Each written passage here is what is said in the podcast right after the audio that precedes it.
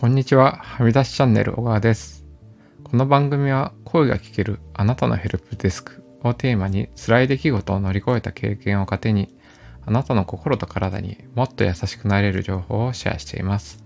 スタンド FM とノートで配信しています。今日のテーマは、うんとね、まあ、まあメンタルヘルスに関わるところで話していきたいと思うんですけど、うん、まあ、通院歴がまあ15年ぐらいあるんですけど、そんな僕がね、やっている服薬管理、うん、お薬の管理について話したいと思います。うん、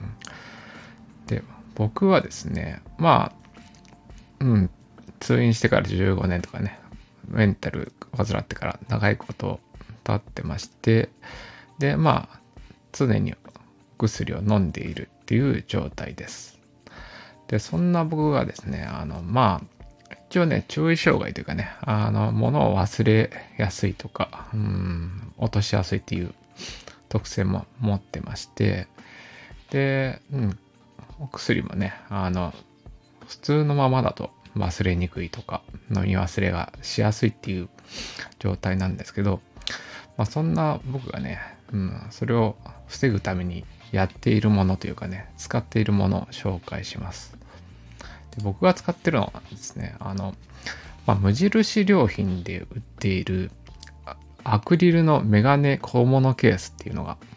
ありまして、大体そうですね、あの、メガネが入るサイズの、うんと、アクリルでできた、本当に透明なケースがあって、まあ、それがね、普通の1個だと、まあ、メガネが4個ぐらい入るサイズ感で売ってまして、それをね、2段とか3段 使って、まあ僕もね、あの、常に飲む薬っていうのはだんだん減ってきたりもしたりして、あの、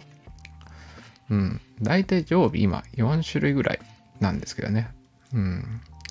で、まあその他にもね、サプリメントとか、うん、成長剤とか、あの、薬じゃないものも含めてですね、あの、うん、その、無印の透明なケースに薬を入れて管理するっていう方法をやっています。それをするとなぜいいかっていうとですね、あの、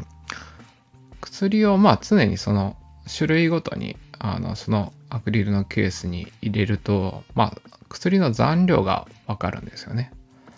で、うん。まあ物によってはね、まあ人によるとも思うんですけど、まあ僕の場合、豚腹で、まあ余分に出してもらったりだとか、あと、まあ、うん、そうですね。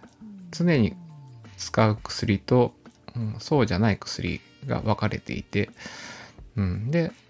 常に飲んでる薬に関しては、まあ、毎、毎日ね、大体夜が多いんですけど、まあ、それを飲んでいて、うん。で、だんだんだんだんね、飲んでくと、だんだんだんだん薬の残量がってくるんで、まあ、視覚的に見てね、あの、次の通院時間ね、のタイミングが近いだとか、あと、うん、薬の残量がわかるっていうところで、うん。で、まあ、飲むタイミングっていうのをいつも決めて、で、その、その薬を取り出す順番もそのケースごとの、まあ、右から引き出しを開けるみたいな工夫をして、うん、飲み忘れとかを防いでいます。うん、で、まあ、これの他にね、実はやったこともある方法もありまして、薬の一風化っていうやつと、あの、お薬カレンダーという方法も知られています。まあ、一風化というのはね、あの、一回に飲む薬を全部一袋にまとめてもらうっていうサービスがありまして、で、それをして、なおかつ、まあ、薬カレンダーっていうね、ポケットサイズの、うん薬を管理するものがあるんですけど、それに入れて飲み忘れを防ぐっていう方法も知られています。で、まあ僕はですね、その、一回一回その、お薬カレンダーのポケットに入れるのがちょっとめんどくさいっていうところがあって、うん。とともに、その、今使ってるね、あの、アクリルのケースの方が、まあ、場所を取らないというかね、コンパクトで、うん、まあ僕はそっちのね、今の初めに話した方法をいろいろ試した中で、うん、視覚的に見える透明なケースっていうの方が、うん、自分に合ってますね。というわけで、今日のテーマは、うんと、まあ、ツイン歴15年がやっている服薬管理について、うん、お話しさせていただきました。